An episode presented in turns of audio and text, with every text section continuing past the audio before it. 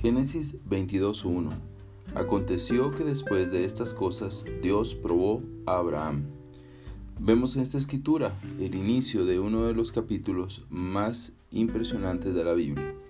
Dios, aparentemente, en contrario a su voluntad o aún a sus direcciones y a sus deseos, pide a este hombre, Abraham, sacrificar a su hijo Isaac.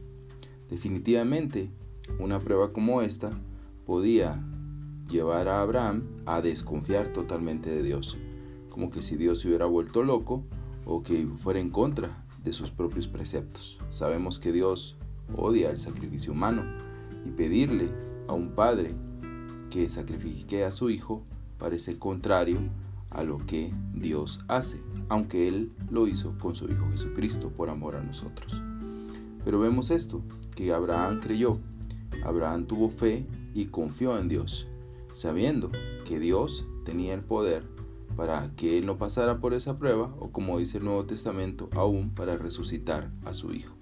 No desconfió de Dios, contrario a nosotros, que muchas veces cuando viene una prueba, mucho menor que esta, nuestra primera reacción puede ser desconfiar de las intenciones de Dios.